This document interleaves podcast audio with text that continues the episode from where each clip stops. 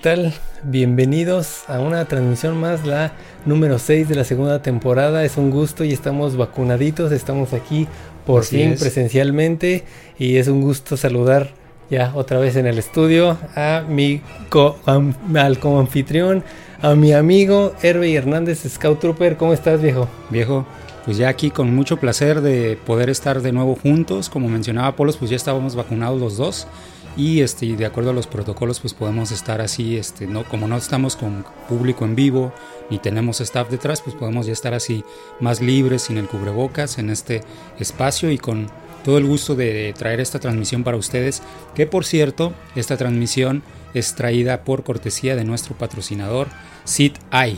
Sid Eye te quita lo rojo del ojo. Ya saben, si quieren sus gotitas para el ojo, ahí está, Sid Eye. Perfecto para nuestro patrocinador, muchas gracias. Y bueno, síganos, recuerden, eh, pueden vernos ahí en YouTube. para que nos vean qué feos estamos y también nos pueden seguir escuchando en el podcast, ya saben, Apple Podcast, TuneIn, Spotify, eh, ah, este, el, Google Podcast o descarga directa de MP3 como tú gustes. Nos puedes escuchar, nos puedes seguir. Y bueno, tenemos ahí este, alguna que otra noticia breve. Recordemos que ya el, el Celebration se había cancelado este año y ya tenemos fecha para el Celebration el próximo año, del 22 al 26 de mayo. Lo adelantaron.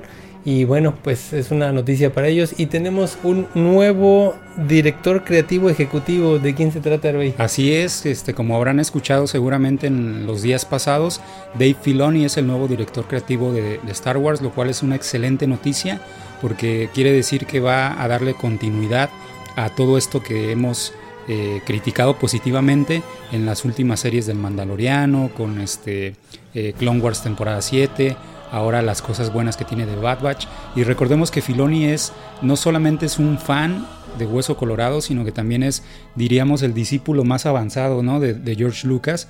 Entonces, de alguna manera, con este puesto y con este movimiento clave, se asegura el que vengan mejores cosas ¿no? para, para la saga, ¿no? Y es que ya lo, estamos, ya lo hemos estado viendo, o sea. Exactamente. ¿Y qué otras noticias tenemos por ahí? Y, por ahí, bueno, ha, habido muchos en, estos meses, en estas semanas, pero yo quisiera nada más recordar algo que no, habíamos comentado en las transmisiones anteriores.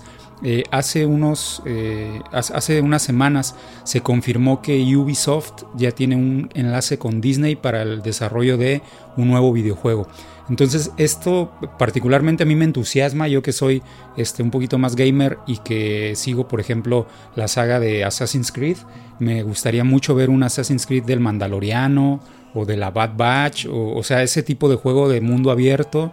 Este, a mí me hubiera encantado que, por ejemplo, la, el enlace fuera con Rockstar, ¿no? Por ejemplo, y tener un Red Dead Redemption de El Mandaloriano, eso es algo que soñamos pero Ubisoft la verdad es que no hace nada mal este tipo de juegos, entonces eh, suena bien este, esta noticia y pues estamos con, con mucha expectativa, ¿no? A ver qué pasa en los próximos meses, que se anuncia. Sí, está, eso está bastante interesante. Y bueno, eh, antes ya de, ya estamos empezando a entrar en la transmisión, yo quiero comentar algo que nosotros dijimos el año pasado, ya hace un año en las transmisiones anteriores acerca de la Bad Batch. Nosotros dijimos, este, voy a ir comentando que nos habíamos quedado un poquito con hambre de la Bad Batch. Como que fue así nada más un, un, pedacito y nos quedó ansias de más. Y que no creíamos o no estábamos seguros si iba a haber algo más de contenido, una serie o algo. Herbie nos comentaba de que estaría bien que hicieran un videojuego.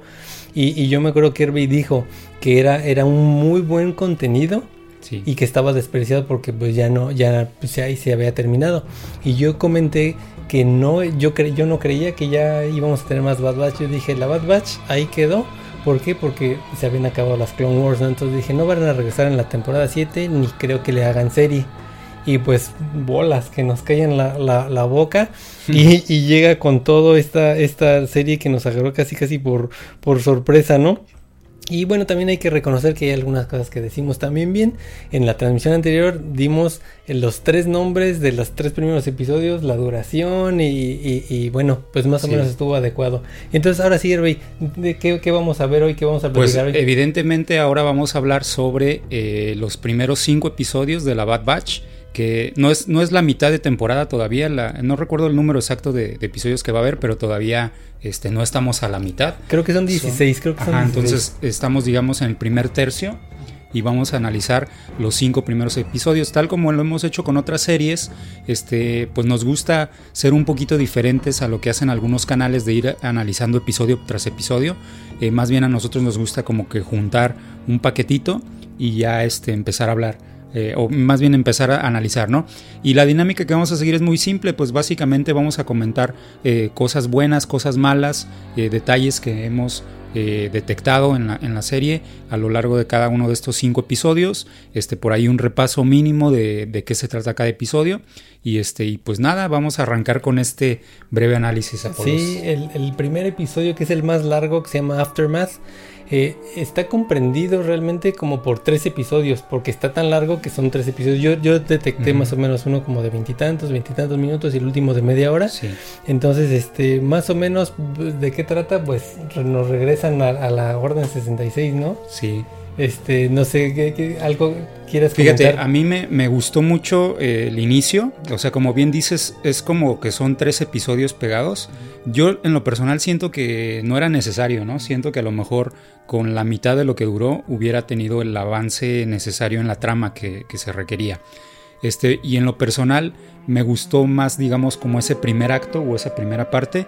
Después el segundo sentí como que se estancó y luego ya el tercero como que bueno, ya retoma, ¿no? En, particularmente para ir, viendo por partes, la Orden 66. Eh, a mí me gusta mucho el personaje de Kanan, ¿no? Que en este entonces se llamaba Caleb Doom todavía, como Padawan. Y, este, y vemos este primer episodio, o esta primera parte, donde la Orden 66 ocurre desde la perspectiva de Kanan, o más bien de Caleb Doom, y de su maestra de Pavilava. Entonces, en este contexto, en el planeta, ¿cómo se llamaba? Eh, bueno, no, no, Keiler se, llamaba el planeta. En el planeta Keiler eh, están ellos teniendo su frente de batalla y la Bad Batch está no propiamente ayudándolos a ellos, sino que está ahí cerca y llegan a, y llegan a apoyarlos, ¿no? Y particularmente a mí me gusta mucho este momento porque este momento yo ya lo había, ya lo hemos repasado en la serie de cómics de Kanan. ¿No? Este, y entonces, en lo personal, a mí me gusta mucho el personaje, es de lo que rescato yo de la serie de Rebels. Y este, y me entusiasmó mucho el, verlo. También hay un libro que se llama Nuevo, Nuevo Despertar, este, que es precisamente la infancia de Caleb y luego todo ese bloque entre que él se aleja de la Orden Jedi y luego los eventos de Rebels. Entonces, yo sentí en cuanto vi este momento, dije, wow, Caleb va a tener o Kanan va a tener relevancia. Este, sin embargo, como que se escapa después y luego ya cortan el personaje, pero se queda abierto. Entonces yo no cierro la posibilidad de que a lo mejor en los siguientes episodios tal como lo vimos en el Mandaloriano, que este, aparecen personajes por momentos de repente y luego hay como un evento final importante donde de alguna manera los retoman los personajes. Entonces, ojalá que, que, lo retomen, ¿no? Y entonces tenemos este primer momento donde Caleb eh, escapa de, la Orden 66, pero la Bad Batch no, eh, por digamos las deficiencias que ellos tienen, la Orden 66 no se activa en el chip de ellos. Y, o no eh, en todos. exacto, no en todos. Y Hunter decide no, mm, no asesinar a, a Caleb, ¿no? Entonces tenemos como esta primera primer acto, ¿no? Sí, y fíjate que cuando, cuando inició, a mí me agarraron por sorpresa, porque pues yo no esperaba que iniciaran con la Orden 66 otra vez. O sea, para mí sí fue una, una grata sorpresa ver esto. Mm, ahora sí son de esas veces como que vas caminando y se te dobla el tobillo y dices, ay caray, ¿qué, pasó? aquí? O sea, no, la verdad no lo esperaba, pero estuvo, estuvo bien, estuvo interesante. Todo este, este primer eh, acto, por así decirlo, se me hizo muy dramático, muy como película y a mí es el que más me gustó. Yo me acuerdo que cuando salió platicamos un poquito y, tú me dijiste, ah, pues como que arrancó y no arrancó. Y, pero yo, a mí, a mí personalmente sí me gustó, el, todo el primer este, episodio sí me gustó, más la primera parte que es esta que estás comentando, ¿no? este, ahorita voy a hablar un poquito de la, de la segunda parte y... Bueno, este, vamos a, lo que sigue, que después volvemos a ver camino. En, en la siguiente parte vemos Camino, que, que lo vi muy bien como un, como un episodio 2, ¿no? Este Sí. episodio 3, muy bien con Lama Su y, y- y- y todos estos caminoanos. Este, me gustó bastante. Y no sé si a ti qué Sí, te mira, pareció. y, aprovechando esta imagen que acaba de pasar de la cascada de Keiler, este, quería comentar, tanto en Camino como en Keiler, este, vemos una alta calidad de gráficos en los escenarios. Sí. Entonces está súper elevado el nivel, este, pero no es nada más como decir, ah, ya tenemos dispositivos de a más alta resolución. No, han hecho eh, un gran trabajo con eh, el comportamiento de partículas dentro del motor Sí, de, sí. de animación. Y entonces, por ejemplo, en Keiler, la calidad de los copos de nieve cayendo cuando están Sí. en, en la, en la parte que están persiguiendo a, a Caleb. Este, es, es impresionante y también la, la bruma, cómo se mueven los pinos. Sí, es una cinematografía todo eso mucho está, más está excelente, ¿no? Y ligándolo con lo que comentas, cuando llegamos a Camino, es espectacular ver eh, la lluvia. Recordemos que Camino es un planeta donde siempre está lloviendo porque está está cubierto, cubierto de agua. Exactamente, siempre hay tormentas y está cubierto de agua.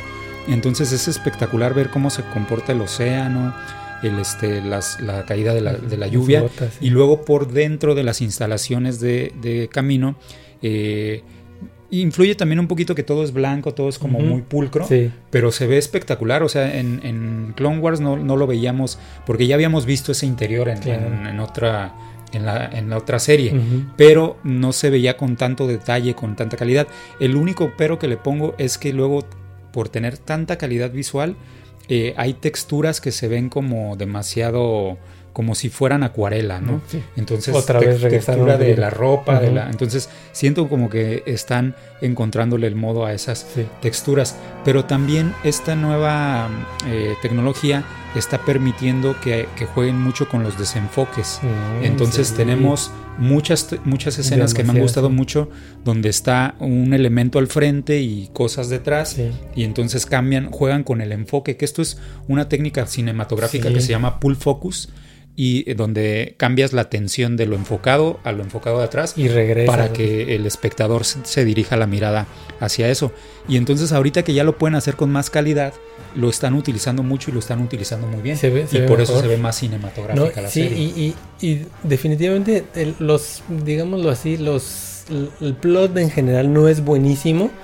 Este, nos tiene entretenidos, pero realmente la calidad que estás comentando, esos enfoques que tenemos dan un disfrute, pero súper, o sea, te, te elevan el Sí, disfrute claro. de, de- de la de la serie. Y bueno, conocemos a un nuevo personaje. Aquí estoy a la expectativa a ver qué nos dice Hervey, pero conocemos un nuevo personaje que se llama Omega, ¿no?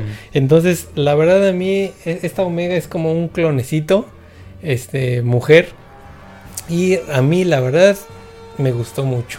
Sí. Me encantó el Yo personaje. pensé que no te iba a gustar. no, no, sé. no. La verdad, mira, cuando Esa empe- es una sorpresa. empezaron a salir los pósters y es que tú, eh, este, platicábamos Herve y yo antes de, de esto y me decía, no, pues esto y el otro, pero yo no le quería soltar todo para ver este Claro, tipo de sí, reacciones sí, en vivo. Este, cuando veíamos los pósters y empezó a aparecer Omega, este clonecito así como güero, no sabía si era hombre o mujer, que era con un, un, un- un diamante, diamante ahí, un- una joya ahí. Físicamente no me gustó, yo lo vi y dije, ay, ¿qué es eso, no? Pero cuando empezó a salir, me empezó a gustar. Y su Ujú. voz también, como habla, que es como un tono como australiano. Porque la actriz que, que, que da la- el doblaje este, es aus- australiana. Entonces, y aparte lo exagera más. Me gusta mucho. Ok. Y entonces voy a ir platicando más por qué me gusta este personaje. Pero así de entrada, sí, sí me gustó. Y, y mucho, ¿no? Y bueno, aquí ya termina. Bueno, en este día estamos en la segunda parte de, de este, de este, de esta trama y ya voy a ir platicando algunas cosas que no me gustaron, pero en, en general voy a, voy a entrando, Sí, voy antes bien. de que entres, yo comento brevemente. Sí. A mí no me gustó el personaje de inicio. Se me hizo un poquito chocante. Y eh, e- es que yo sentía que iba a ser muy épica la serie, muy, muy bélica, muy este eh, tipo escuadrón de guerra, sombría, ajá, con, y entonces meten este personaje y fue como que me, me rompieron el plan y dije, híjole, va a ser más infantil el asunto. Ya me sonaba tipo Resistance o este, incluso un poquito como Rebels, te lo claro. comenté. Pero es, empieza a evolucionar el personaje. Todavía no me encanta se me figura mucho a Bastian, el niño de la historia sin fin, no sé si lo recuerdas. Este, ese tipo de personaje que como que está muy infantil, pero luego este, lo, logra tener una evolución para convertirse en el héroe, ¿no? Entonces, se supone que está ahí Omega porque va a tener un rol relevante, quiero pensar. Eso aparenta. Y vamos a ir descubriendo sus habilidades y todo. Y entonces le voy a dar el beneficio de la duda porque yo recuerdo que empezó más o menos igual Grogu, eh, así como que, ay, X y este qué, pero sobre todo Ahsoka. Ahsoka cuando empezó, eh, recuerdan la primera película de CGI de Clone Wars, nos, chocaba y todo, y luego el personaje fue evolucionando, fue evolucionando. Entonces no sé realmente hasta dónde va a llegar Omega, pero este, el, o sea, lo que no me gusta es que siento que infantiliza su presencia, infantiliza la serie. Sí, le da un bajón a la serie en ese aspecto. Incluso, eh, no sé si lo notaste, pero Wrecker eh, tuvo que convertirse en una especie de patiño desde que está la niña para hacer como su complemento cómico. Entonces, este, ahí ya no me gustó porque Wrecker era más un tipo, un Hulk. Sí, un bruto. Sí, o sea, una fuerza bruta, pero, pero no cómica, no torpe, ¿no? Entonces, y, ahorita ya, no sé si es por los golpes que se dio en el aterrizaje, pero, pero la verdad es que lo están atontando, lo están infantilizando. Y bueno, eh, como, de, como decía, Omega está dando, poco a poco está dando pasos. Hay episodios que vamos a ir comentando que ya vemos que ella empieza a tener una evolución en decisión y en participación en la Bad Batch. Entonces quiero, quiero pensar que vamos a ir descubriendo sus capacidades, sus habilidades y nos va a ir ganando como lo hizo Ahsoka y como lo hizo Grogu. Sí, eso, eso esperamos, ¿no? Todavía no sabemos, pero de entrada esas son nuestras primeras impresiones de Omega. Ahora, voy a empezar a platicar algunas cosas que no me encantaron, por ejemplo, la música de inicio y la música final se me hicieron anticlimáticas completamente. Nada que ver ni con Star Wars ni con las Clone Wars, ¿no? Recordamos Clone Wars que es lo que es la, esa es la como que la, la, la continuación. Es, no sé, era algo épico, es una marcha y aquí así como que Mm, sí, no, eh, te engancha al inicio. Ni el inicio ni el final, porque el final es como, ya lo había comentado antes, que, es la música de la Bad Batch, se parece mucho a la de la, resistencia en las, las, secuelas de Disney. Y no, no realmente no son nada, nada épicas, ¿no? No me gustó. Otra cosa que también no me encantó, regresando a Kanan un poquito, yo sentí a Kanan un poquito forzada su inclusión. Ok. Yo lo sentí un poquito forzado.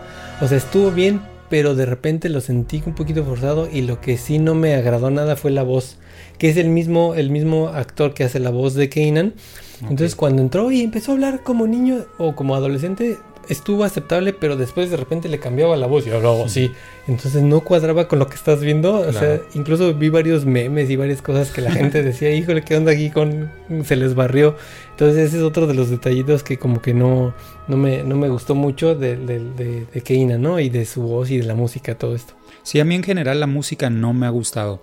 Y sigue siendo Kevin Kinner, ¿no? Sí, creo que no, no, no investigué. Sí, yo, yo me acuerdo haber visto créditos y sigue siendo Kevin Kinner, pero eh, creo que es más bien por la mezcla que están usando.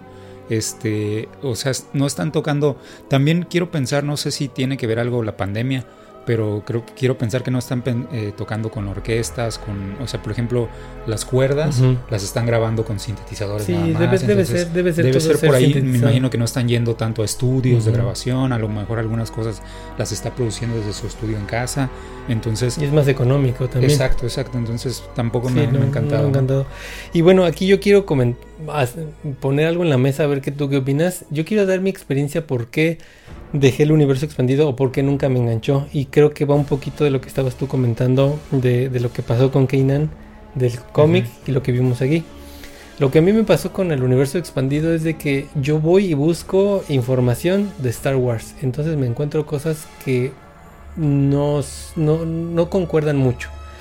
Y lo que a mucha gente le pasó es de que dicen, wow, a mí me encantó el universo expandido, pero cuando traen otros medios como películas o series empiezan a, chocar entre sí.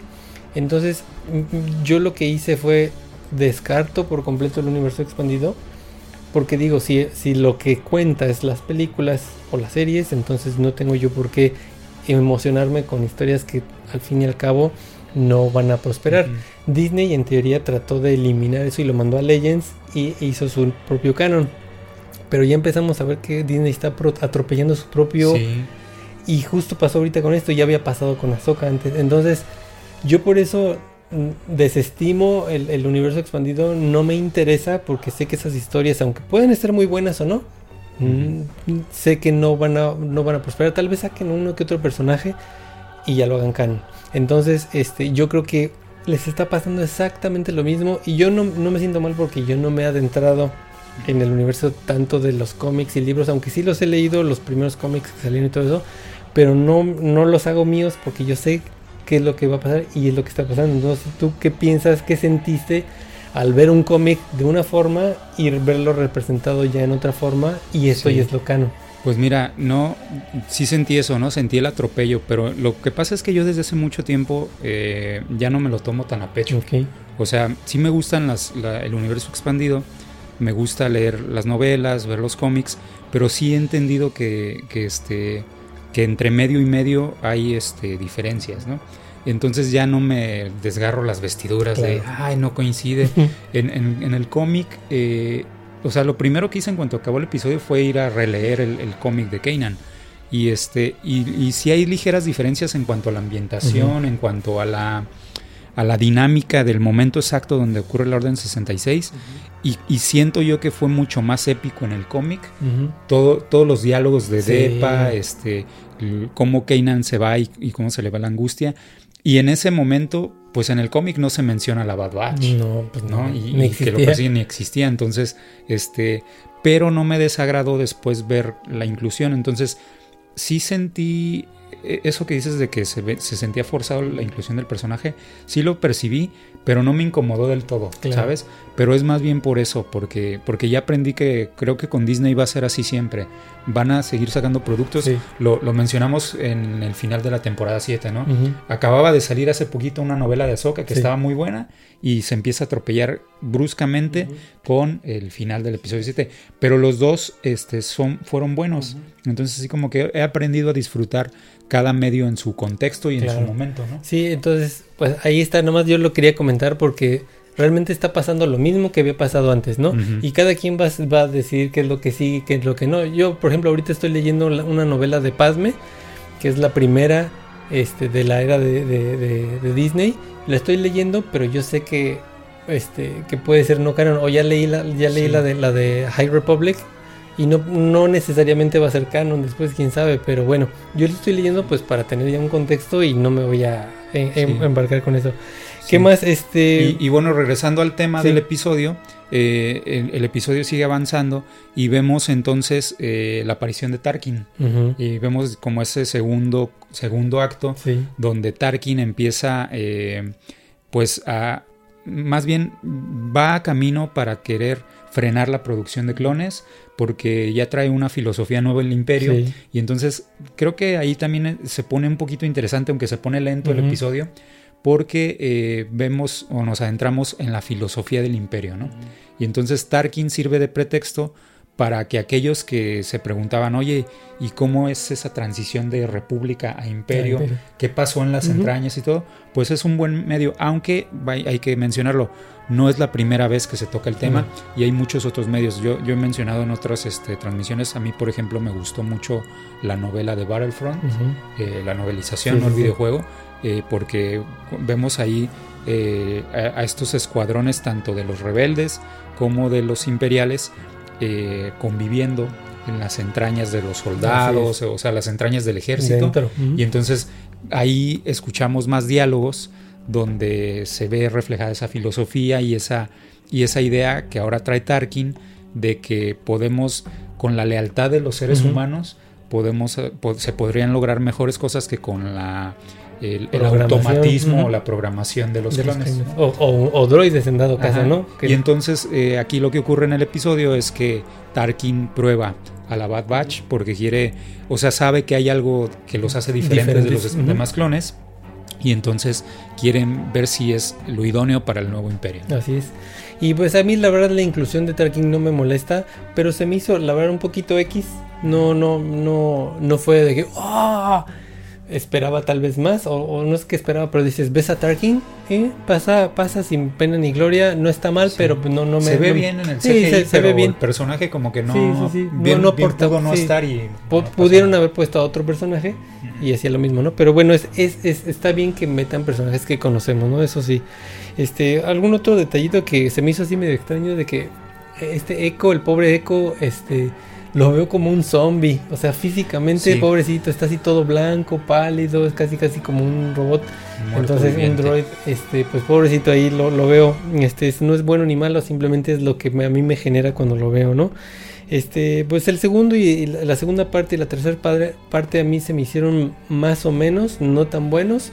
la primera parte se me hizo mejor de este, de este primer episodio y siento que la última parte está un poquito estirada cuando van a rescatar a, como que se pudo haber Omega. juntado, ¿no? sí, lo que tú decías, sí, o sea, está, está como de, más, pero bueno, el caso era regresar a camino para este, rescatar a Omega y que Omega se quede ya con... Y, en particular esta parte de la prueba que les hace Tarkin para medir las habilidades de la Bad Batch, se me hizo X. O sea, fue como, ah, les voy a poner la super prueba para ver si sobreviven. Y les, en los pocos medios que ha estado la Bad Batch, les hemos visto mejores momentos, más épicos, este, más habilidades. Entonces, como que también ahí no hubo tanta coherencia, ¿no? De, de quiero medirla y... Los hubieran medido con algo más... Ajá, más, peligroso, más poderoso. Y bueno, aquí lo único bueno de resaltar ya para terminar este es que Crosshair, que es uno de la Bad Batch, pues sí tiene bien activo el chip o, por lo menos en un en mayor porcentaje. Y, y, Tarkin pues le activa todavía más con los caminoanos este, ese chip para que ejerza bien su función y, la Bad Batch pues no. Y bueno, vamos a ir viendo más adelante en otros capítulos que pasa también con Wrecker, que también por ahí trae algo extraño. Entonces, ¿te parece si pasamos al, siguiente que se llama Cut and Run? Que es eh, un episodio que empieza eh, con, con, esta nave que es la, la Omicron eh, me di cuenta que esta nave inicia en todos los episodios. Inicia el episodio y va la nave Omicron, que es como un shuttle imperial. Y, pasa otro episodio, inicia y siempre aparece esa nave al va inicio. A ser como el sello, ¿no? Sí, así. Entonces este, ya van obviamente sin, sin Crosshair, ya van con Omega. Y eh, van a ir a buscar a, un a un aliado o algo así. Entonces a mí lo que se me hizo bien interesante aquí es de que pues el episodio ya habíamos visto y sabido que se llamaba Cut and Run y nosotros acabamos en la temporada anterior de hablar de la temporada 2. transmisión pasada. Entonces este, estuvo genial porque siempre pasa eso. Hablamos de algo y cuando empieza, no sé, nos pasó con las Clone Wars la temporada 7 y ahorita con la Bad Batch, que dicen, vamos a ir a Seleucamay. Y yo, Seleucamay, ya acabamos de hablar. Entonces mientras va avanzando el episodio, yo mi mente va diciendo, ¿qué, qué, qué, qué pasó ahí? Ya, ya sabíamos quién, podía ser. Y yo digo, ah, el desertor entonces ya cuando, cuando estoy viendo la serie y mi mente está procesando todo rápidamente, yo no, en, nuestra transmisión anterior nunca le puse atención al nombre del desertor que se llamaba Cut. Entonces, y ya cuando me entra en mi mente, yo digo, claro, Cut and Run. Ah, Entonces, él era el aliado que van a buscar que es el desertor que vive ahí con su familia y lo acabamos de ver, ¿no? Ese es más o menos el, plot, van a buscar lo que... Sí, de hecho el episodio no es muy complicado. Sí, no está este, sencillo. Básicamente es, eh, la trama es que van a, este planeta porque pretenden que Omega sea adoptada por Cot, ¿no? Ellos ya saben que Cot tiene una familia, que, que, está establecido, pero no saben cómo está la situación en el planeta. Y resulta que llegan al planeta y este y el planeta ya está sitiado también y están intentando escapar. Entonces ahora la trama del episodio es ayudar a Cot eh, con su familia para que escapen, pero que se lleven a, Omega también y, la adopten, ¿no? Que no es mala idea, o sea, pensándolo dices, bueno, es una niña adolescente que no sabe nada de la vida y pues mejor que se vaya con otro clon que ya tiene familia y pues, la pueden cuidar mejor, ¿no? Sí, y, el plot a mí desde aquí ya me empieza a sonar un poquito más al mandaloriano.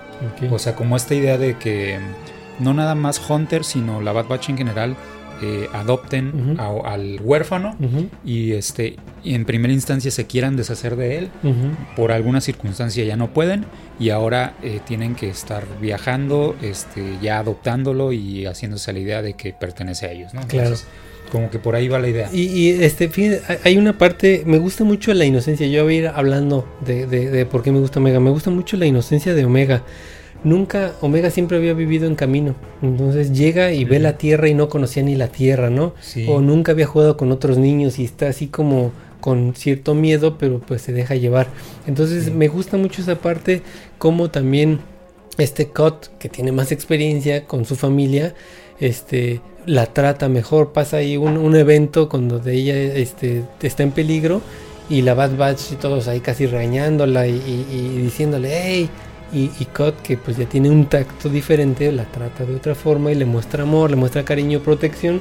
Entonces, por ese lado, pues no es lo que estábamos esperando ver en la Bad Batch, pero por otro lado es, algo diferente, es algo bueno y a mí me, agradó ver este, todo ese, ese, ese arco con, Omega. A, a mí en ese preciso momento es donde sentí más infantil a Omega, porque está como que en una edad en que con el juego le avientan una pelota y no sabe qué hacer y luego eh, previamente ha encontrado los, los juguetes de este de Wrecker, entonces este muñequito, este como miniclón de peluche o no sé de qué material sea.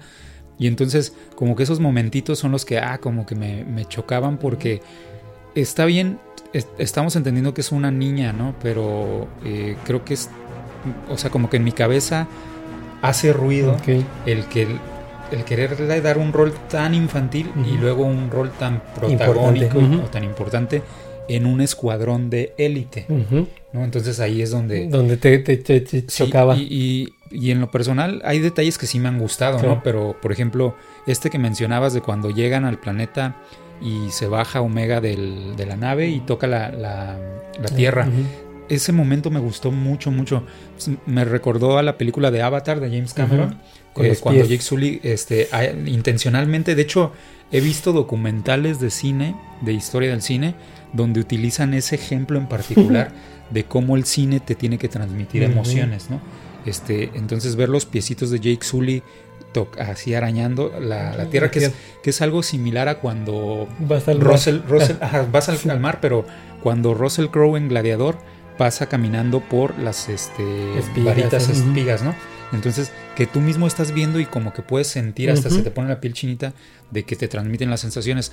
Algo similar pasó con Omega cuando baja y se emociona, le brillan los ojos y agarra el puñito de tierra, ¿no? Entonces, esos, esos momentitos son, son buenos, ¿no? Aunque el personaje pues siga siendo infantil. Claro. Y ahorita más adelante voy a explicar más cosas que yo fui este, entendiendo el porqué de, de Omega y, está bien interesante. Hay otras cosas que me gustaron en este episodio, empiezan a salir nuevos personajes, este, bueno, no, no nuevos personajes, sino más bien vemos em, razas que hemos visto. Hay uno ahí, no sé qué raza es, pero tiene unos cuernitos, es como blanco, tiene así como unos cuernitos, ha salido varias veces y ya lo hemos visto en otras. Este es como un chivo, parece como, un chivo. Hemos visto el Nexu, que es este como, como, como un felino blanco que vimos en, el episodio 2, la película El ataque de los clones. Vuelve a salir aquí. Ver ese tipo de razas. Hay otro, hay otros, este, mm, eh, hay uno como, uno como chiquito que sale en el episodio 1 que, va manejando un, un, pod race que son como pues chiquitos azules. No sé tampoco qué raza son.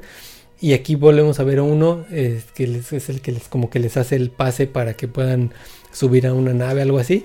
Este me gusta ver eso porque pues estamos viendo lo que conocemos y regresamos a lo mismo son todas las cosas que, que las secuelas de Disney no hicieron. Nos metieron un chorro de personajes nuevos y no adoptaron lo que ya tanto sí, no, no, nos daba tiempo para...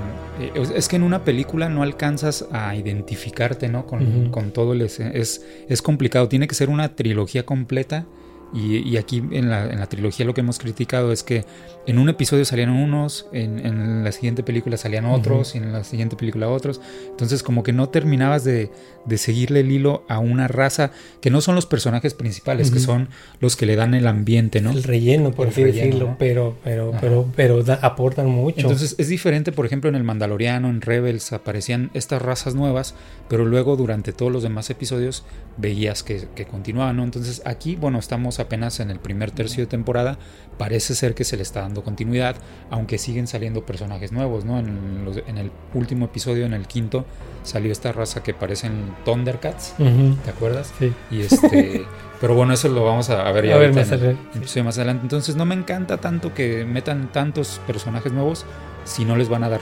continuidad, ¿no? O más bien tantas razas Ah, nuevas. sí, no a pero a mí me gusta ver las razas que ya conocemos, ¿no? Sí. Y, y mezclándola con otro, que es lo que mencionaste. Bueno, este, hay algo ahí medio extraño. Nosotros, o por lo menos yo no sabía mucho de lo que, lo que es este el chain code que habíamos visto en, en el, man- en el Mandaloriano. Ahí nos lo metieron y aquí estamos viendo el por qué. Empiezan a explicar que tienes que tener un chain code para poder abordar y porque todo esto lo está metiendo el Imperio. Entonces ya estamos viendo parte del universo que está haciendo Filoni y, y, sí. y este Favreau y aquí lo vemos como el inicio del porqué del chain code, ¿no? Que es cómo encuentran al Baby Yoda y todo eso, que no tiene nada que ver con esto, pero es parte parte de no es algo que no hemos visto. Y, y ahorita que dices lo del Baby Yoda, mm, yo pienso que en algún momento van a sacar el tema de eh, la clonación, este, o más bien de los experimentos de Tarkin. No sé si por ahí Omega tenga que ver algo. Mm, O la fase 3 que estamos Ajá. viendo los caminoanos, que sí puede ser, no lo había pensado no, o no se me había, no lo había mezclado, Sí, pero sí, sí, puede ser. porque, porque ya al meter a, a más personajes que ahorita vamos a, a platicar, este, están tendiendo un vínculo hacia Rebels, hacia eh, el Mandaloriano y obviamente hacia la trilogía original, ¿no? Entonces eh, está interesante. O sea, Sí, sí, hay- hay- por eso digo, hay, en muchos aspectos hay que darles el beneficio de la duda. La serie valentona, Sí. pero va a empezar a mejorar. Sí, yo, yo creo que si esperábamos un Clone Wars 2, no es por, no va por ahí. Sí, eso es lo que estábamos como diciendo, pues va a ser la Bad Batch ahí en- rompiendo puertas. Yo, yo creo que, fíjate que eh, acabas de tocar un punto bien interesante. A veces el conflicto es por eso, porque estamos pensando o queriendo que sea Ujú. la Bad Batch sea de Clone Wars 8 y no, o sea, es otra serie que va a tener sus Sí. propias características. Y yo en lo personal, en esta serie he, he tomado la filosofía de no estar viendo tantos eh, videos de comentarios previos y porque luego te spoileas cosas. o Pues sea, tú solito te spoileaste, eh, o sea, Ajá. ya te pasó. Ya te- Exactamente, entonces por ejemplo yo no sabía que iba a salir Kanan al, prim- al Ok, primer eso episodio estuvo bien. y entonces fue una sorpresa grata, ¿no? Y ahorita más personajes que vamos a ir viendo, este, yo no me los he spoileado como ya me, me llegó a pasar en el Oye, Mandaloriano. pe- pero, sí te spoileaste que iba a salir este COD, ¿no? Eh, bueno, tenía la idea, pero también estaba pensando en una de esas hasta a lo mejor van a, a contact- a contactar a Soka o este a alguien más. Pero sí, este. pero ya te veías más medio o sea, spoileado digamos de que que, tenía- tenía mi-. Bueno, pero no lo había estudiado. O sea, tenía la idea por lo que comentas de que en la acabábamos nosotros de hacer la transmisión de la temporada 2 de Clone De Clone Wars, Wars. y entonces tenía en mente, ah, puede ser este vato, pero también podría ser esta y este.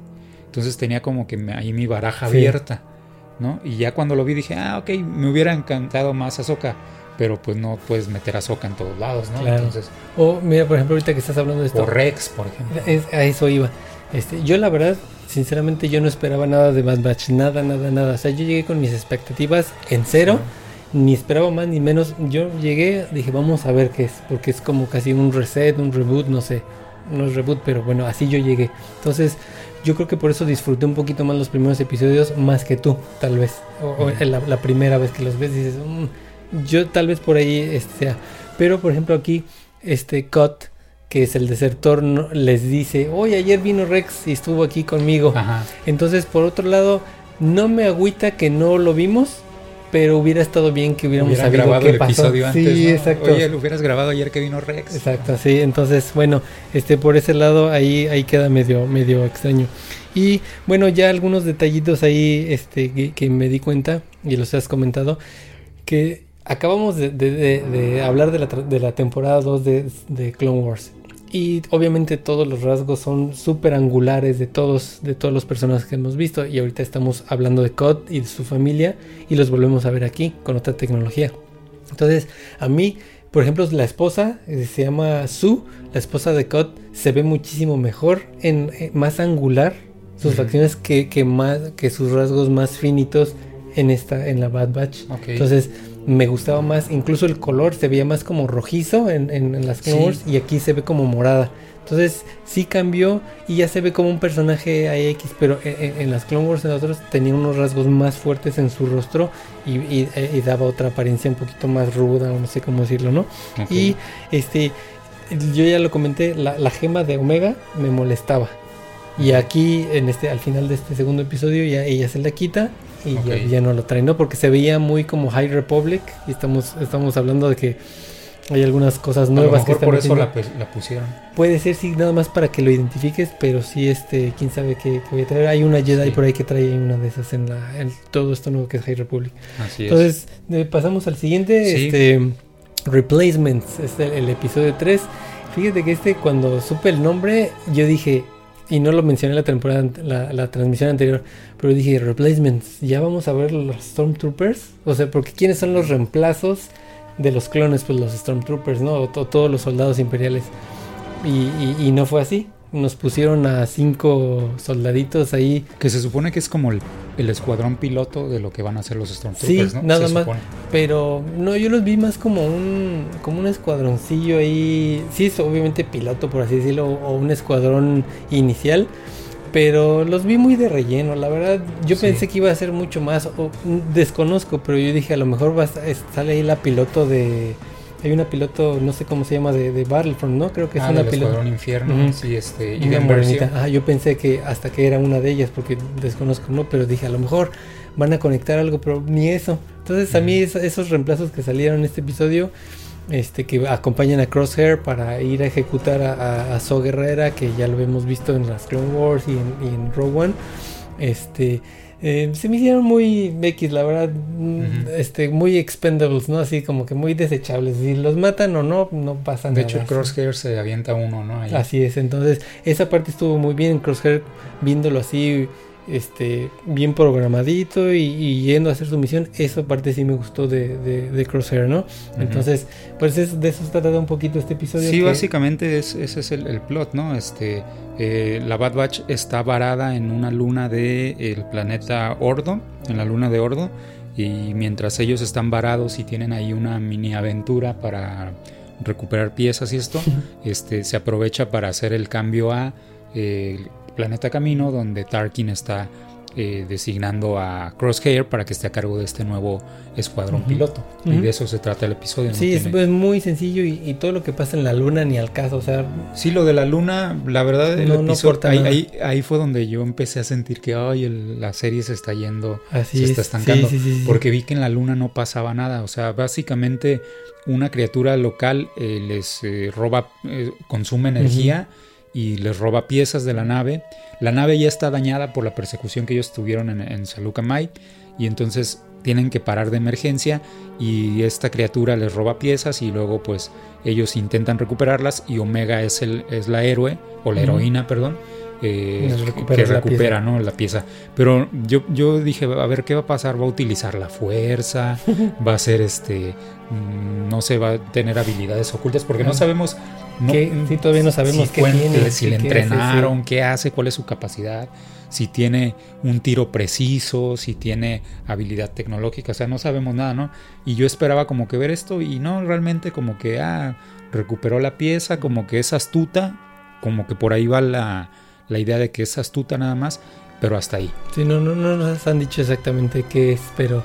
y, y, también está pasando algo interesante, como, como chocan, este, mientras van en el, en el hiperespacio y se les, la, nave pues truena o no sé qué les pasa, eh, eh, Wrecker, y bueno, choca la nave y Wrecker se pega en la cabeza y a partir de ahí le empieza a doler más la cabeza, pero no sabemos si es nada más por el golpe o por el chip que a mí se me hace que tarde o temprano algo le va a hacer el chip y como que va a cambiar o algo va a pasar, no sé. Incluso en el episodio anterior, cuando llegan a Saluka Mai, él le dispara a los droides que tiene COT de reprogramados y dice, "Yo hice esto, no me acuerdo." Entonces como que ya se le va la se le va el avión, se le está yendo la onda.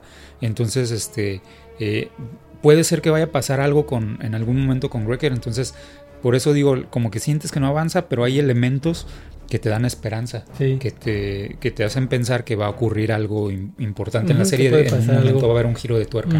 Este episodio, como ya están ahí en la, en, la luna, se ve muy episodio 5, ¿no? De que lo, mismo, episodio 5 me refiero Imperio contraataca, de que salen y traen sus mascaritas y hay una nave, digo, hay un monstruo afuera de la nave comiéndose, es lo mismo que el ¿Cómo se llamaban esos los no, o algo ah, así? los Minok son del episodio del episodio 5, los Minok. Ajá.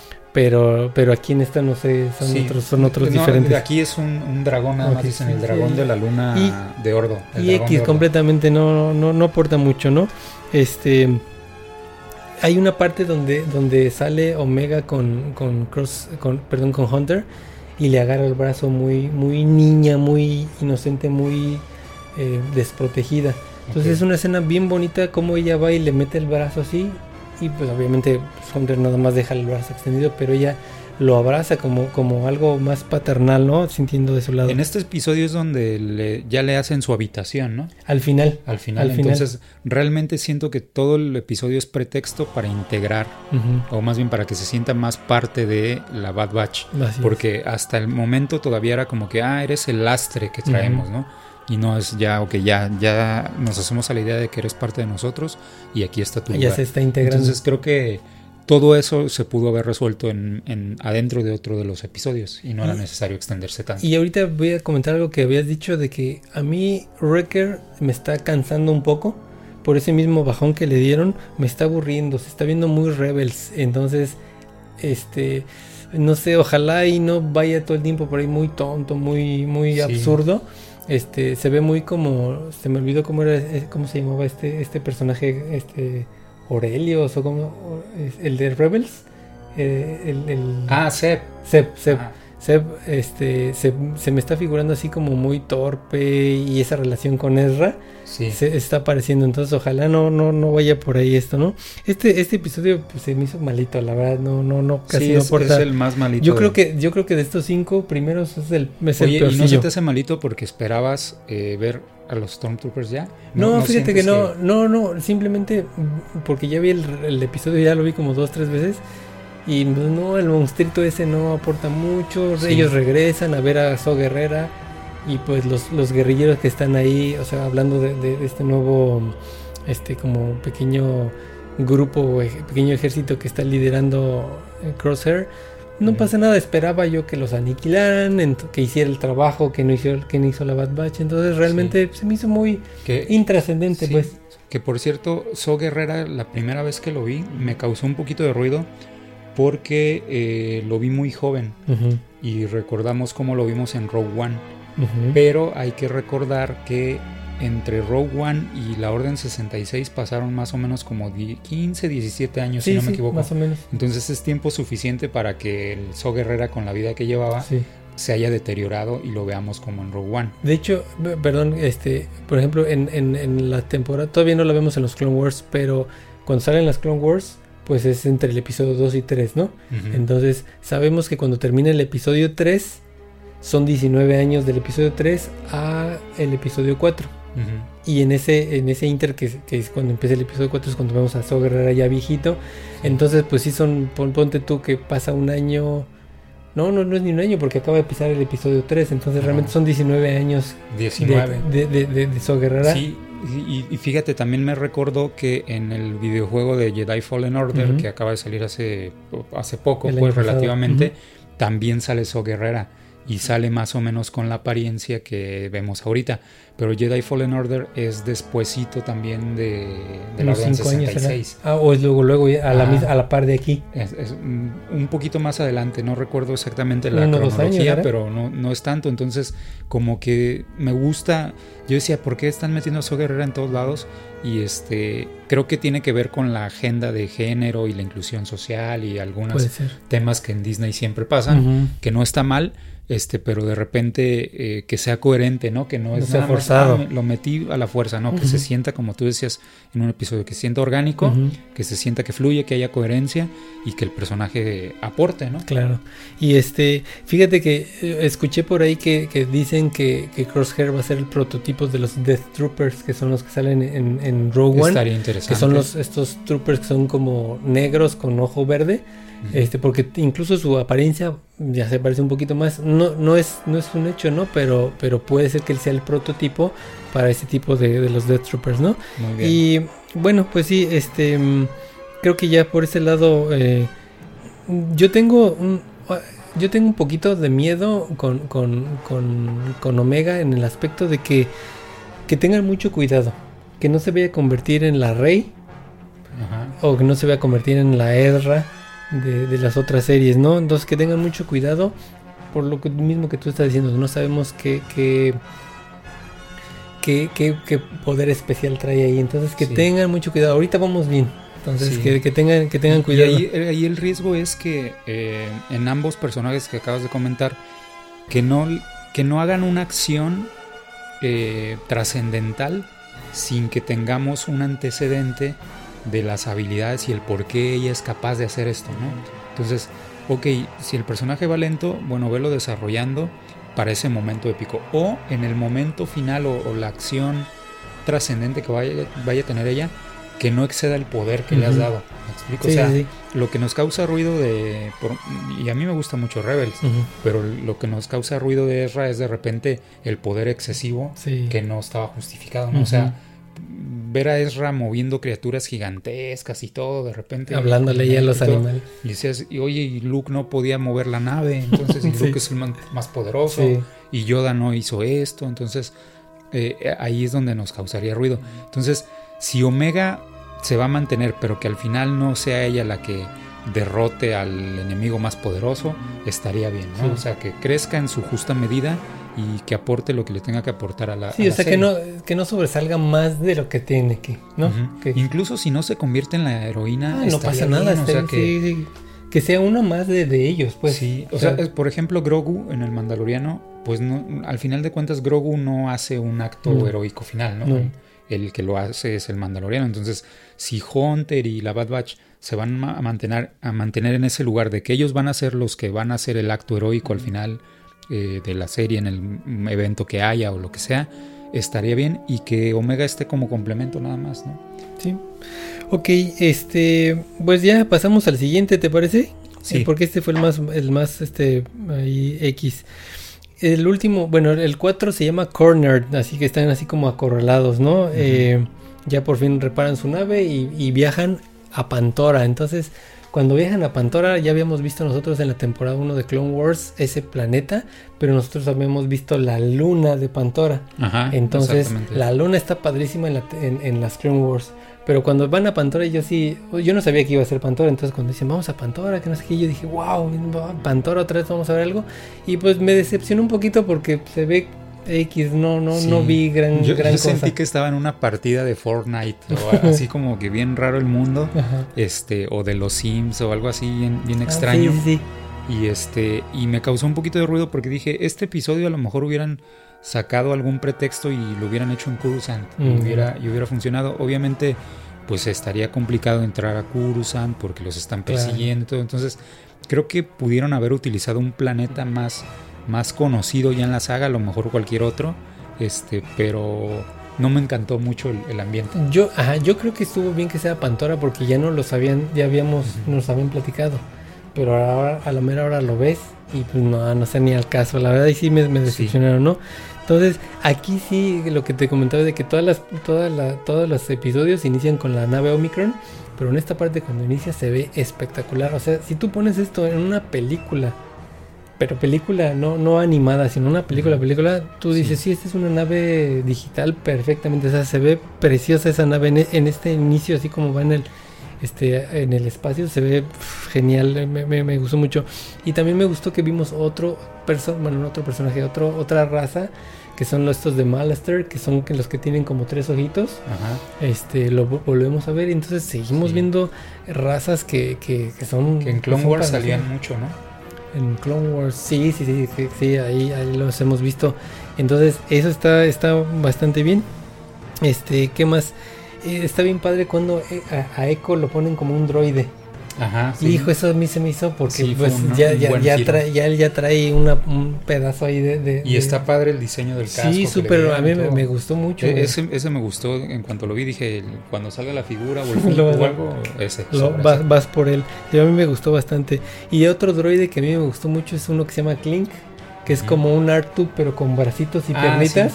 Gordito, chonchito, así, yo les digo como bombochito y se mueve así, me encanta. Con bracitos como de manguerita. Ah, sí, sí, sí, me gustó mucho ese, ese, ese, ese robotito. Y también sale un droide de protocolo, que ahí se nota mucho lo que estás diciendo, que se alcanzan a ver más como las pinceladas.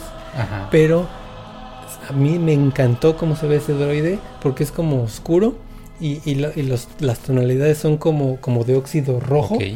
Y se ve padrísimo. Y un detalle curioso que no este droide es de que la voz la, es, es, es, una voz femenina y la voz la hace la que hizo a Sash Ventress en las, en, en, las en las dos de las de Tartakovsky. A mí como, como tú sabes, a mí no me encanta Citripio y, y, cuando vi esta droide de protocolo también me desesperó un poquito, pero no tiene este no tiene tanta participación en el episodio. Nada más está ahí de, de, de, de X, pero físicamente me gustó, me gustó mucho ese otra vez vemos ahí los, los, el sonido de los de las bikes, a través de, de las speeder bikes. Oh, nada más escucharlo, como las arrancan y uh, sí, se ve padrísimo. De hecho, este episodio yo lo disfruté ya más precisamente por eso. Siento que la trama no avanza demasiado, o sea, ya hay, un, ya hay una mejoría, obviamente, pero no es un brinco tan grande, ¿no? Pero es muy entretenido, están eh, la, la, persecución, toda la toda la secuencia está muy bien montada. Y este me recordó un poco a las persecuciones cuando Anakin y Obi-Wan están persiguiendo a la casa recompensas también en este el episodio en el episodio 2 y este y también incluso por ahí me recordaba persecuciones como películas como Matrix, así como que, o sea, que están bien, bien armadas, bien montadas, bien coherentes, no tan exhaustivas y entretenidas. Y cuando ves, ah, caray, ya pasó el episodio, ya se acabó. Se fue. Sí, ¿no? Y, pues obviamente el plus ahí en, en ese episodio, pues es la inclusión de Fennec. ¿no? Así es. Este, porque Fennec, ya habíamos comentado, al final del Mandaloriano fue de los personajes que... Eh, se desarrollaron muy adecuadamente, tuvieron sus participaciones contaditas, pero luego al final este, ya se asientan dentro de la memoria del, de los fans y nos quedamos con ganas ¿no? de ver más Fennec en otro lado. A mí me encantó cuando vimos que Fennec va a estar en, el, en la serie de Boba, Fett, y ahora verla aquí eh, abre una puerta bien grande para poder ver más cazarrecompensas y más de estos eventos que van a conectar no solamente con el Mandaloriano, sino con el este con, la serie de Boba Fett. Sí, no, y, ahorita quiero hablar un poquito de Fennec, pero eh, cuando empiezas a ver cosas que ya has visto, y voy a regresar, eh, ellos eh, en, este, en este episodio llegan, aterrizan, y hay alguien que controla ese hangar, y sale un sulustiano como, como Nien que es este copiloto de Lando Calrissian en el episodio 6, El regreso del Jedi, que es así como orejón y tiene así como un bigotito. O sea, se ve padrísimo, pero está gordito. Ver todo eso es, es, es, es, es, es Star Wars, sí, sí, sí. Y entonces vuelves también, ahora ves a Fene, que es un personaje nuevo de nuevo me refiero porque pues apenas entró en el Mandalorian, ¿no? Entonces está, está bastante... Y, es de los que comentamos que se ven bastante bien en CGI. O sea, no, no, le, no le demerita, ¿no? O sea, se ve, la ves la primera vez y dices, ay, ese es Fennec. Lo que, no, lo que no me gustó a mí es de que ya nos habían spoileado, porque en los trailers aparece. Aparece Fennec. Este, por ahí. Este, aparece Fennec, ya lo, ya lo habíamos visto y sabíamos que iba a aparecer. Entonces eso no me gustó de que ya tenía la idea que en algún momento iba a aparecer, entonces eso no, como que no me encantó. Y este y bueno, pues ya sabemos que están haciendo su propio universo, ¿no? Este este Filoni y este John Favreau. Entonces, vemos la inclusión. Entonces, yo creo que tarde o temprano va, a salir algo bueno. Ahora, a mí se me antojaba que en este episodio, porque sabemos que Fennec, que es una casa de recompensas, va por Omega. Entonces, a mí cuando yo lo estaba viendo este episodio, yo a mí se me antojaba de que Fénix se llevara a Omega. O sea, se me antojaba que, la, que, que, que, que, diera ese giro, o tal vez no es un giro, pero como esa eso preocupación porque pues ahora se la robaron, ¿no? Pero pues no, no, no se le llevó. Eso es lo que yo he, dicho que le faltaba al inicio. O sea, como que avanzaban, avanzaban, pero como que faltaba un motivo poderoso. ¿No? Y entonces le sigue faltando, hasta este momento de la serie, le sigue faltando eso. Como que ya ya el hecho de traer a Fennec pisándole los talones ya aporta para que digas, ok, hay una cierta intriga que me motiva a ver qué va a pasar, qué va a pasar, qué va a pasar, ¿no? Porque no basta con que los episodios sean entretenidos, o sea, tienes que quedarte clavado o enganchado para ver qué más, qué más, y con cierta, cierta angustia. Entonces, si esa va a ser la labor de, Omega, adelante, ¿no? Que este eh, que le pase algo a ella y que se preocupen por ella y, la recuperen. Entonces, si va para allá la serie, bienvenida. Está bien.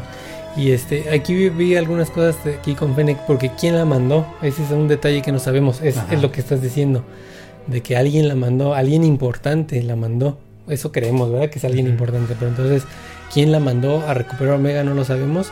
Y también vemos un, rasgo en Fennec que yo creo que ya lo habíamos visto en el Mandalorian, que cuando se les escapa la Bad Batch a este Sulustiano que estoy diciendo que cuide el hangar y dice, híjole, ya me van a matar, Fennec me va a matar porque no los retuve. Entonces llega Fennec y dice uno, ¿qué va a pasar? Y Fennec no le hace nada. Fennec le paga su dinero y le dice, me avisas cuando si regresan. Entonces lo que estamos viendo es como que su personalidad de Fennec que no es tan maldita como ahora Zink, por ejemplo, que estuvimos viendo en la, en la, en la, temporada anterior, que es quien, quien cría a Boba Fett, por así decirlo, que es esta casa recompensas pelona blanca, que sí, esa es, es, es, tremenda.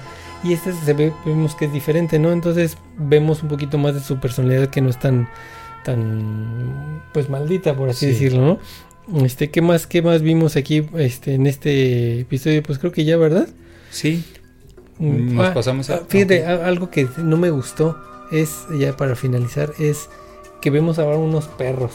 Bueno, no son ah, perros, no son perros, pero.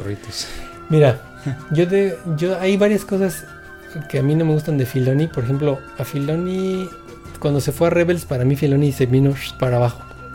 Porque pues realmente todo Rebels era el a Filoni. Y ahí nos metió Filoni a los a los los a los Alcats, sí, este, no me gustaron esos y los, los, metían por todos lados y ya no los metieron también en el Mandalorian. Y ahora ya nos metieron unos como perros, híjole, eso a mí no, no me gustó nada. Lo, lo, lo, omití por, por completo, pero pues ya ahora ya nos metieron a, a, sus perros que, que inventó, ¿no? Entonces, bueno, y lo, lo que eh, aporta la experiencia son las tomas que tú dices, los pull focus que meten. Aquí en este episodio en especial se ve mucho los desenfoques cuando está hablando el detrás y el enfrente. Eso aporta mucho para que no se te haga tan pesado o aburrida. Sí, este, la hace más dinámica. a, veces decimos, ¿por qué, me, ¿por qué esta película o esta telenovela o esta serie se me hizo eh, que pasó el tiempo rápido y por qué esta se me hizo tan tediosa? Por eso a mucha gente no le gusta el cine de culto eh, o el cine europeo, porque no hace esas técnicas de o sea, tomas cortas, cambios de enfoque, cambios de posición de cámara, sino que dejan la cámara así quieta, sin moverle el enfoque, el encuadre, nada, durante sí, sí, estático. Estático. Entonces ahí es donde están las diferencias de por qué este tipo de series, cuando empiezas a hacer un buen uso de los recursos de narrativa visual, que es todas estas técnicas que mencionamos, este, vuelves más dinámicas los episodios. y entonces esos 22 minutos que dura, se te pasan volando. Como agua, sí. Ajá, exactamente. Y a mí me pasó en este, este, episodio en particular, yo lo estaba viendo y me hacían muy grata la experiencia. Este, sí. Justamente en ese. Bueno, pasamos al último, pasamos al 5 que se llama Rampage. Entonces, no sé cómo lo, cómo lo tradujeron. Conducta violenta se llamaba, pero no sé si es literalmente la traducción correcta. Sí, pues es así como, como algo, es algo caótico, por así decirlo. Pero bueno, este, así se llama. Este, aquí en este episodio van a Ord Mantel, ¿no? A este planeta que como les dije, yo no soy seguidor del universo expandido, pero el universo expandido tiene mucho, mucho, mucho, mucha tela de donde cortar. Ahí pasan muchas cosas con Han Solo, con Leia, con sus hijos. El Sol Negro, el Sindicato, muchas este, cosas. Darth Maul. Entonces, este, y nosotros escuchamos por primera vez, ya que lo que es canon en la saga, eh, hablando de Orb Mantel, cuando en el episodio 5, este eh, Han Solo se está despidiendo de Leia en el, en el Imperio contraataca y dice, ah, tienes miedo de que me vaya sin un beso de despedida, bla, bla, bla. Entonces cuando Leia le está diciendo, sí, te necesitamos, eres un líder natural, bla, bla, bla. Y dice, le dice Han Solo, sí, pero el cazarrecompensas de North Mantel me hizo cambiar mi, mi, decisión o mi, mi, opinión. Como diciendo, tuvimos una misión en North Mantel donde un cazarrecompensas trató de capturarlo, de matarlo, etc. Y entonces dijo, no, mejor si voy y le pago a Java.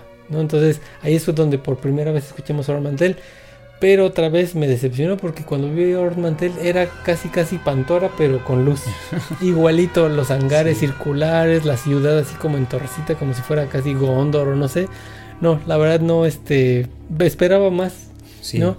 Y también vemos otra vez una especie que conocíamos, que es que la especie de, de, este cazarrecompensas que es como un lagarto que el bosque, pero en este es una, femenina, una señora más regordeta. se llama. Así y este no me acuerdo exactamente qué, qué, qué raza son, pero son como lagartos, también los vimos en el Mandalorian, los hemos visto en las Clone Wars, en las películas y pues otra vez regresamos. Incluso en el, en el episodio 4 en la película, en el tablero de Holochest. Ajá, sí, sí. Sale uno de esta raza entre los personajes, ¿no? Ahí, peleando ahí. Así es. Mira, a mí este personaje en lo particular me gustó, pero yo creo que ahí se les barrió porque pudieron haber utilizado a Mascanata. Mm. Y eh, ella ya tiene historia con, los, cazarrecompensas. Incluso ah, hay que recordar el casco de Bush de Leia. Eh, ella lo recupera, o más bien lo consigue, porque Mascanata tenía este, vínculos con estos cazarrecompensas. Entonces era el momento exacto para utilizarla y para recuperar a ese personaje. Incluso en el doblaje latino utilizaron la voz de Mascanata. Por eso es que me acordé de, del personaje y dije, híjoles, aquí se les fue, se les escapó.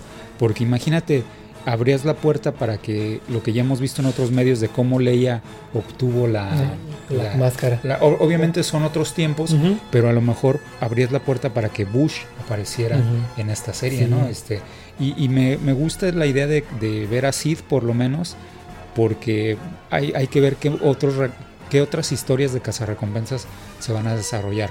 Entonces siento que aquí la serie da un vuelco, incluso se insinúa que la Bad Batch al final pueda convertirse en cazarrecompensas. Y entonces me, gusta la puerta que se está abriendo para ver, no, no que todo tenga que recaer hacia el mandaloriano que amamos la serie, pero sí hacia ese mundo de los cazarrecompensas que en gran parte de la fanaticada de Star Wars tiene mucho gusto, ¿no? Y este queremos ver más cosas sobre cazarrecompensas. Sí, sí, sí. Y este este da mucho para eso, da, da, mucho. En este en este al final voy a hablar más de esto de los cazarrecompensas, pero en este capítulo vemos otra vez a Omega y es yo creo que son las cosas que te chocaban un poquito porque lo vemos otra vez como un como un niño con juguete nuevo, con su comunicador, ¿no? Le dicen, esto no es un juguete. Y la gente, sí, ok, no es un juguete. Eh, ese tipo de cosas desesperan un poco porque no lo hace uno, lo hace dos o tres veces, ¿no? Entonces, pero también vemos que por ahí este Omega como que tiene un sexto sentido porque llegan ellos a buscar a Sid y, y, la Sid misma la, los, los, este, los recibe y ellos no perciben que es ella. Pero Omega luego lo dice, tú eres Sid y dices, ay, eres más inteligente que tus amigos. Entonces vemos que tiene ahí algo, especial, Con, con, Omega, ¿no? Y obviamente cuando vi el primer, la primera vez, esta Sid se comunica con un, en un holograma con alguien, pero no pude, o sea, no distinguí quién era pero ya cuando lo revisito, pues es Big Fortuna, este, este mayordomo. No, te la habías spoileado esa No, no, no, nada, nada, nada. No me spoileé absolutamente nada. Que bueno, yo, yo tampoco y la verdad dije, wow. Sí, una buena sorpresa. Aunque más adelante sí hubo algo que me spoileó, pero, pero no por mi culpa, ¿no? Ahorita te voy a decir que fue. Entonces, este, ahí lo, lo vemos y es, es, bien padre, ¿no? Ver a esto y tiene una razón de ser, porque les pide Sid que, capturen a una, a una, casi casi le dice a una niña, pero pues no es una niña, todos creen que es una niña. es el rancor. Es un rancor. Pero este rancor que se llama Munchi, Muchi, Muchi, Muchi, este, este, ¿tú crees que es el rancor de...? Yo creo que no, porque eh, ya que volví a ver el episodio, eh, al final... Eh, dicen algo así como que ah, e, esta te la vas a llevar con Java y luego empecé a sacar cuentas de como de edades y eso y todo o más bien de años y a mí eh, inclusive en el fandom eh, o más bien en, las páginas oficiales no hacen referencia que se llame Muchi ese, ese personaje. Entonces yo quiero pensar que vamos a ver que Java como que tenía más rancos o inclusive puede ser que hasta este Rancor fuera la pareja del otro Rancor o la mamá del otro Rancor. Por ahí va. Sí, porque no, no es. Yo cuando salió el episodio yo dije, uy, bueno, ya le pusieron mucho. Ok, Muchi es el Rancor de Java por todo lo que pasa, porque Babi Fortuna la rescatan y se la lleva. Entonces, de primera intención, este, impresión, yo dije, ah, es el Rancor, punto. Pero ya empezándolo a ver y escuchar bien los diálogos y todo eso, le hablan de ella, bla, bla, bla. Entonces ya al final investigando vemos que el Rancor de Java que vemos en el episodio 6, que, que Luke mata es un macho. Y, y, esta es una hembra y es una hembra adolescente. Entonces no es la misma. Este es Muchi. Y de hecho el, Rancor de, de, Java tiene un nombre, no me acuerdo cómo se llama. Pero este, pero eso es otro nombre. Pero sí, como bien dices, puede ser su pareja o vaya a ser su mamá, no sabemos qué tanto crecen o se reproducen. Tiene su séquito de rancors. Exactamente, o para que se peleen, no sé, pero bueno, ahí este sale muy bien. Y lo que me spoileé es de que realmente este rancor sale en los trailers. Mm. Entonces hay una parte donde, donde Omega va. Yo, no he visto ni los trailers. No, no viste ni, O sea, vi, nada más el primero, pero no le puse. No, no lo, no, lo revisité. Este, por, precisamente por eso, porque no quería que me. Ya no quiero que me vuelva a pasar lo de episodio 9 de que este, te haces una idea de para dónde crees que va a ir la serie y resulta que no. Sí, y pues es que ahí aparece el mini Rancor, se ve uno chiquito. Entonces yo sabía que iba, igual que Fennec, yo sabía que en cualquier momento iba a aparecer. Entonces, este, pues sale, sale Omega ahí en una como jaula y se ven nada más unas cadenas y yo dije, es el Rancor. No, ya, o sea, ya. Pero después cómo se va dando, me gusta la pelea que tiene con esta ave que no es bueno, es como un reptil volador. Este que es igualito al Silo Beast pero que vuela y, se da un buen agarrón con el Rancor. Esa secuencia me gustó, me pareció interesante como primero le pegan a una patiza a uno y luego el otro le pone otra patiza a otro. El Rancor con contra esta bestia y me gustó. Y aquí aparecen estos, estos personajes que, que tú dices que parecen como Los ¿no? Pero son igualitos a, Tigro. Ajá. Igualito, hasta tienen el mismo látigo de Tigro. Yo no esperaba que se envolviera y se desapareciera. Pero sí está, está igualito. están padres, pero sí, o, sea, están agradables, pero de repente ya no sientes que estás viendo Star Wars, sí, Sí. Pero creo yo, no estoy seguro, pero a mí se me hace que ya los habíamos visto por ahí en algún lado, igual. A mí me suena a que en Rebels salieron, pues pero la verdad es que no tengo ganas de, revisitar todo, Rebels nomás para ver a, en algún momento vamos a tener que hablar de Rebels, pero quién sabe cómo le vamos a hacer, vamos a platicar la forma, porque yo creo que ver así temporada por temporada. A, mí sí me gustan eh, ciertos aspectos de Rebels y ciertos personajes, pero así como que toda la serie no es redonda como Clone Wars. Sí, como para hacer una así dedicada. Pero sí, claro que en algún momento vamos, a, tener que hablar. análisis de Rebels. Pero bueno, sí, como dices, estos son X completamente esos este eh, estos, estos, personajes. Y ya la parte donde el Rancor pelea con Wrecker ya se me hizo exagerado. O sea, sí, ya fue como que ah, te pego y me pegas. Y están así cansados. Y así fue como que fue demasiado, ¿no? Y, voy a regresar a lo que dijiste, ya terminando este que vemos mucho de cazar recompensas y todo esto. Y ya en este episodio la Bad Batch ya son mercenarios, quieran o no, ya son mercenarios porque ya están recibiendo dinero por ir a hacer algo, ¿no? Entonces, o, o, recuperar a alguien. Entonces ellos ya son este. Y, no está mal, o sea, hay que darles motivo porque, fíjate, eh, lo que comentabas al inicio, no, esto ya no es Clone Wars. No. Entonces, no tiene sentido que ellos se mantengan como escuadrón de guerra. O sea, tienen que evolucionar a algo. Y el camino más natural, por lo que ya vimos en los últimos dos episodios, fue, eh, o más bien es este, que se vuelvan a cazar recompensas. Porque es lo que yo sentía que no pasaba en los primeros tres episodios. ¿Para dónde van? ¿Para dónde van? O sea, y era lo que, lo que me hacía sentir que la trama no estaba avanzando. En cambio, en estos dos últimos episodios ya dices, ok, que se metan a este mundo oscuro, que se metan a este mundo bajo, que empiecen a tener misiones, este, eh, o sea, si, si, si cada episodio va a ser, Sid les va a dar un, un activo para que lo persigan, como lo hacía Griff Carga con el Mandaloriano, pues adelante, eso ya, te va a dar un motivo, pues. Sí, aunque sí estaría muy repetitivo porque sería el mismo motivo de, una serie y la otra, pero estaría bien, pero por lo menos lo, disfrutaríamos. Pues Star Wars lo hace eh, en todos lados. En todos lados, ¿no? O sea, por eso la trilogía original se parece en ciertos aspectos mucho a, la a las precuelas y luego es la misma fórmula que usaron con Rey, entonces digo, no está del todo mal, yo, ya, lo he dicho, cuando las fórmulas funcionan, eh, no está del todo mal utilizarlas, pero también hay que darle innovación, originalidad en ciertos aspectos, ¿no? Sí, algo refrescante para que digas, es lo mismo, pero que digas, ah, me lo, me lo como completito, ¿no? Entonces, este, ahora, ya para terminar esto, Fennec es una recompensas pero aparentemente es nueva. Dicho hasta se ve joven, en este momento es nueva, o sea, no sabemos cuánto tiempo tiene, pero es nueva, se ve incluso inexperta, lo cual está bien. Y hay algo que me puso a pensar, tú ya lo comentaste un poquito, pero fue algo así que me, se me ocurrió, por así decirlo. Imagínate que en un futuro, ya ves que cuando, cuando estamos viendo el episodio 5, que ya están los 5 cazarrecompensas, que está el Dengar, el Sbosk, el Forlom, todos esos. Imagínate que alguno de esos termine siendo, por ejemplo, Echo. Ok. o sea, imagínate que Echo sea, se convierte en, un, en uno de esos droides o en, en, Sucus, que es otro que trae una máscara, ¿no?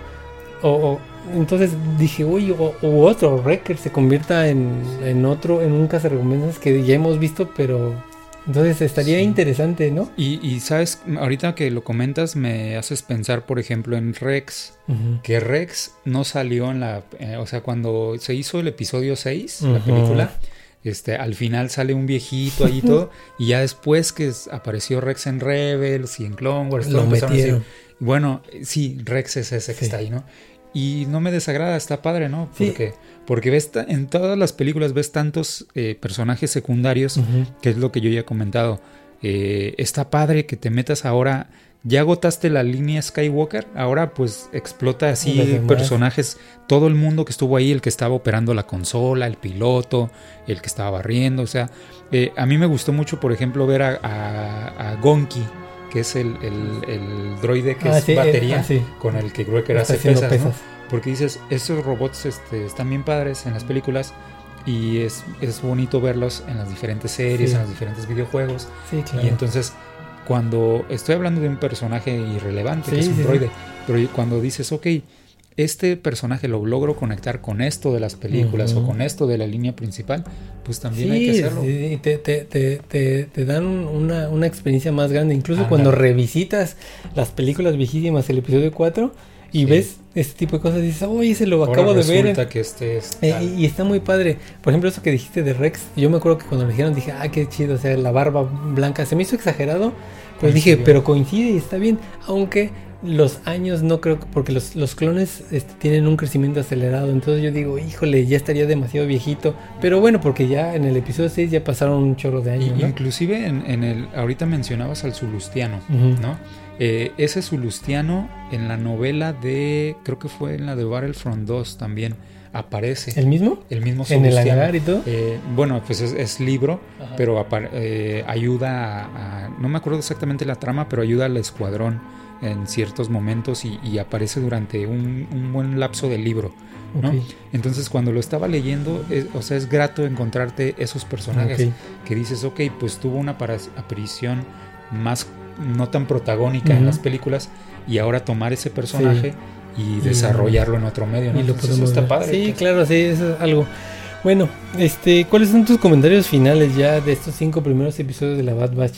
Bueno, mira, yo creo que la serie eh, ha tenido muy buenos fanservice, ha tenido buenos momentos de, conectarnos con, con, experiencias no nada más de las películas, sino como lo que mencionaba de Kanans y, este, y otros personajes más, lo de el vínculo ahora con el Mandaloriano, con Fennec. Entonces yo creo que eso es lo más relevante hasta ahorita de, la Bad Batch, que está, no, no es una serie que se siente totalmente independiente, va lenta, eso sí, este, no está tan poderosa su música, tiene aspectos que podemos criticar, pero en general yo creo que hay que darle el voto de confianza a, que se siga desarrollando. Me acuerdo cuando analizábamos el Mandaloriano, hubo un par de episodios que decimos, ah, decíamos, este no me gustó, este no avanzó.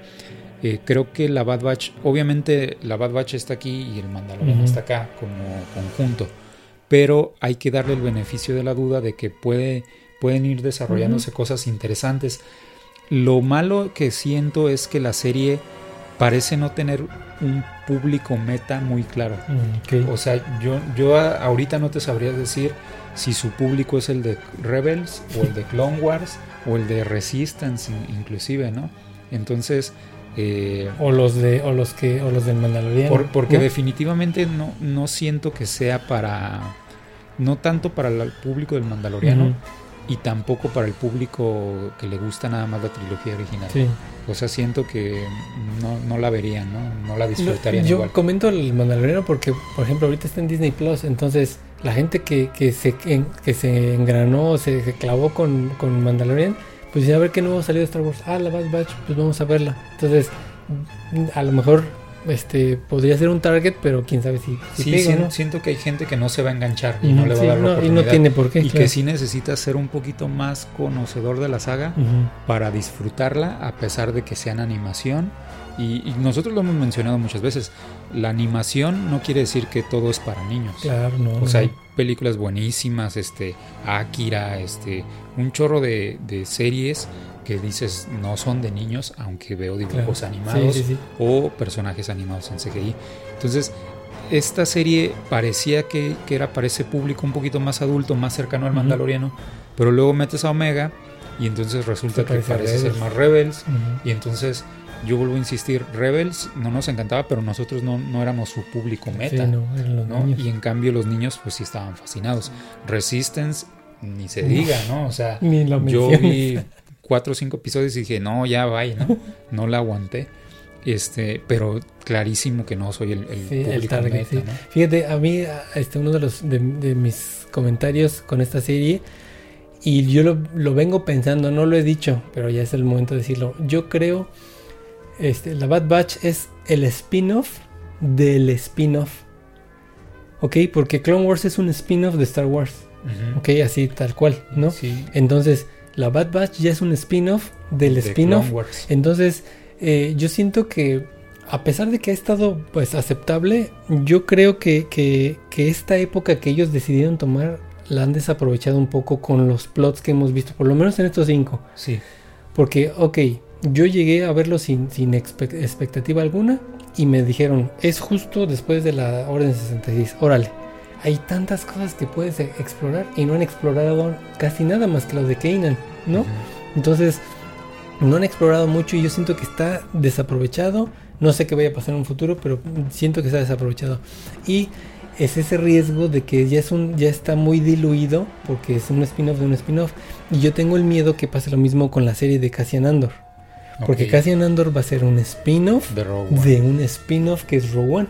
Entonces, a menos de que tenga una mega historia así que lo complementen súper padre, pues va a estar bien. Si no, pues va a quedar así. Entonces corre el riesgo de Bad Batch de que pase eso. ¿no? Es que yo creo que la fórmula tiene que ser que independientemente esas, estas series tengan un, un motivo poderoso.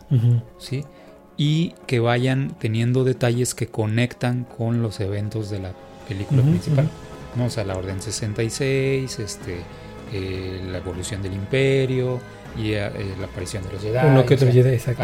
Una que otra aparición esporádica de personajes principales o, menciones, ¿no? O sea, que de repente que Yoda, que Ahsoka, que esto y lo otro, o sea, no, lo que decía, no, no necesitamos que metan en todos a Ahsoka, que metan en todos a Yoda, que metan en todos... No, pero o sea, yo incluso pensé, eh, ahora con lo de los, los cazarrecompensas, que podría haber alguna aparición de Grogu tal vez en algún momento, este, en la etapa en que como que iban a empezar a hacer experimentos con él. O, que nace. Porque o que pues, nace alguna Bueno, no, que nazca no, pero sí por lo menos que sí tenga unos 20 años, que va a estar más chiquito todavía. ¿Quién sabe? Entonces, ahorita, ahorita que decías Omega, qué habilidades tiene y eso que está abierto, me quedé pensando, a lo mejor podríamos ver, eh, ¿cómo se llamaba el personaje este de Werner Herzog? Que es el que el que pues está pagando para que traigan a Grogu. Sí, pues es un imperial. a lo mejor él podría, sería de los que podemos ver en la serie, porque te dan las fechas para decir, bueno, mientras Tarkin está haciendo esto, él está haciendo experimentos y a lo mejor Omega es parte de los que tienen eh, estas capacidades, pero tienen una habilidad extra. O el científico, o, el científico que está con Werner Herzog. Ajá, que él es caminoano, entonces por ahí estaría muy bien ir puede ser interesante. Pero bueno, como decía, hay que darle el beneficio de la duda. Mm, yo eh, vuelvo a insistir. Estuve a punto de bajarme del barco en el episodio 2 o 3. Este, y ya después dije, pero le voy a aguantar. Y ahorita 4 y 5 me han llenado más el ojo, ¿no? Me gustó mucho el inicio, pero después sentí que se fue para abajo. O sea, el inicio del, del episodio 1, ¿no? Pero después ya ha tenido esas subidas y bajadas y, creo que estamos en un buen punto en que van a empezar a pasar cosas interesantes con la serie, esperemos. Y lo, lo, lo más rescatable que yo agarro de esta serie es, es, lo de Omega. Y ahora sí yo voy a explicar ampliamente el por qué. Mira, con tu Omega. Esta, la, la Omega, para empezar, los que no son padres no, no pueden entender mucho esto, este, este personaje.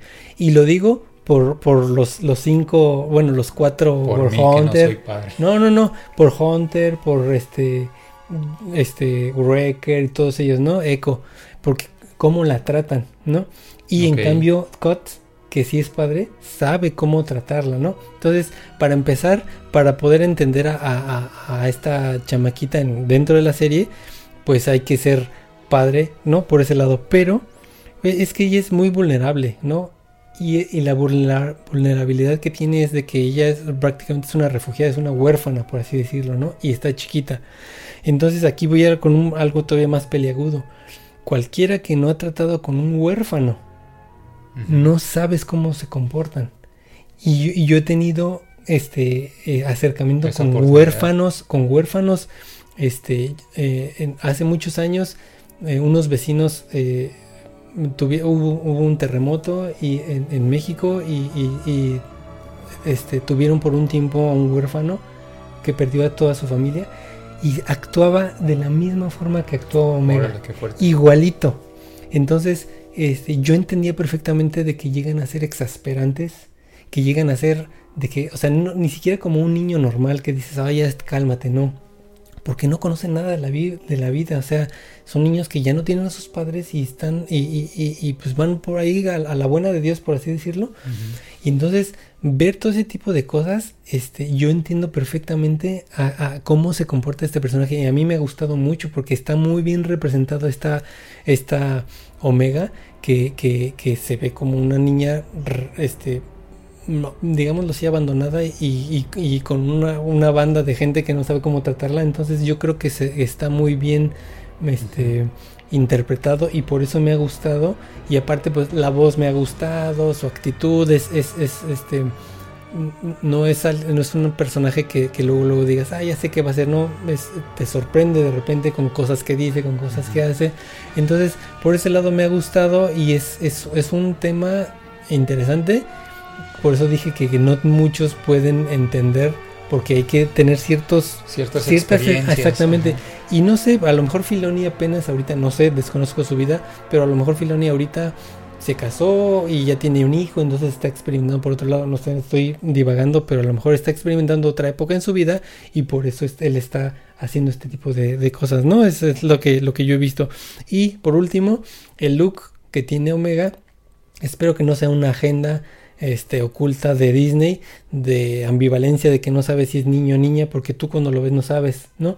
Entonces espero que no sea una agenda así de que, pues lo ponemos así a propósito de que pueda hacer lo que tú quieras, o sea, porque nos están diciendo que es niña, pero esa, esa, esa, esa inclusión así a, a- a la fuerza, como que no, no, Sí. es lo que hemos dicho que no nos gusta, o sea, que, que nos pongas bien un personaje con un propósito, no tengo ningún Pues fue problema. lo primero que yo pensé porque dije, pues se supone que es un clon Ujú. y lo- ahora dice y los clones son todos hombres y Sí. niña pues van a faltar piezas, ¿no? Claro. Entonces pues no. Pero bueno, este, Sí, eh, sí. eh, vamos a vamos a ver qué, qué es qué con qué nos salen. bueno. Entonces, esas sí fueron nuestras nuestras conclusiones de la Bad Batch. Y Así entonces, es. ahora Rui, venimos con nuestras recomendaciones. Ok.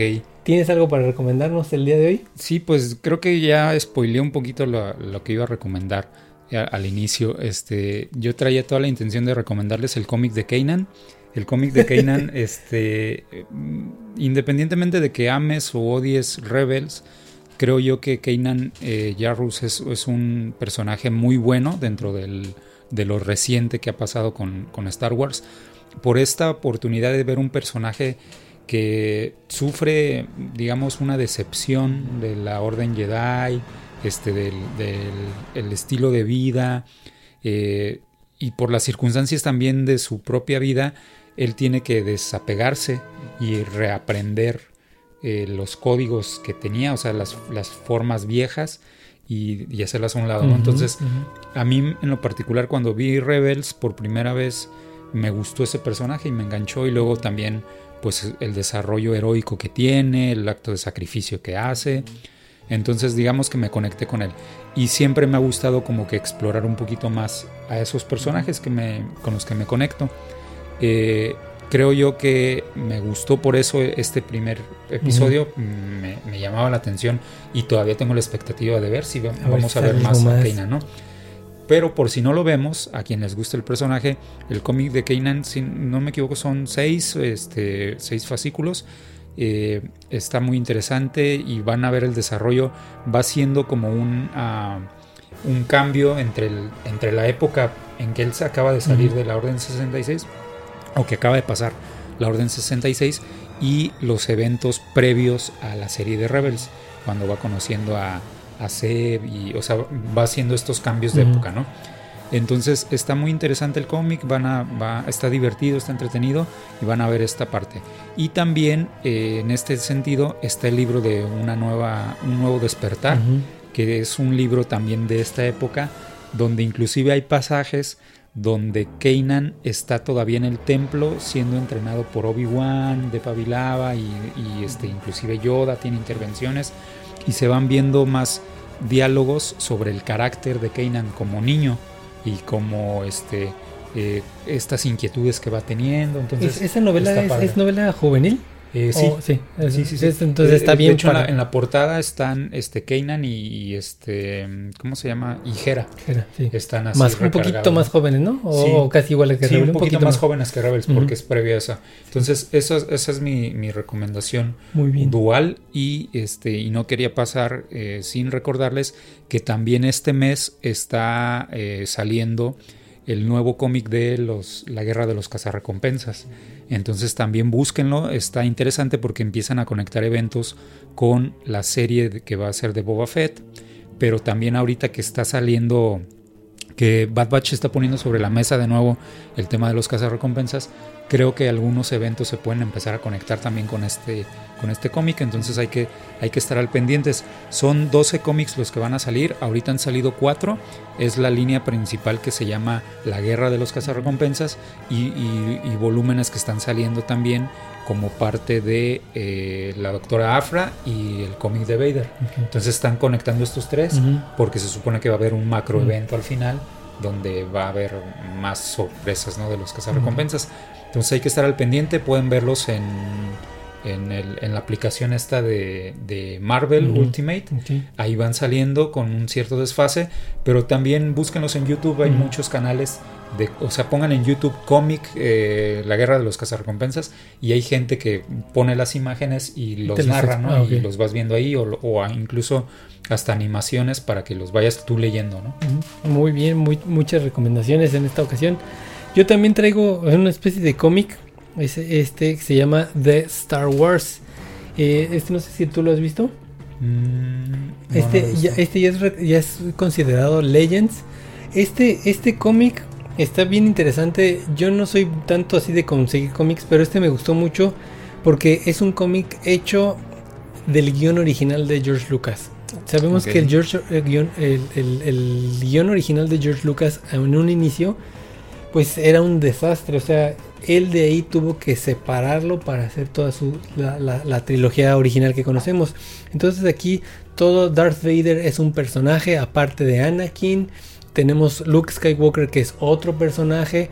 Entonces e, este, este cómic está animado en base a lo que George Lucas inicialmente eh, pensó. Con un Han Solo eh, siendo un alienígena este, unos gemelos ahí, que es este Anakin, eh, Anakin con su hermano. Este, Anakin no es un Jedi, el que es Jedi es Luke Skywalker, es una leyenda que no se sabe nada de él, es una leyenda. Entonces, este, de aquí George Lucas, eso es lo que él le presentaba a, los estudios cuando él quería hacer su, película.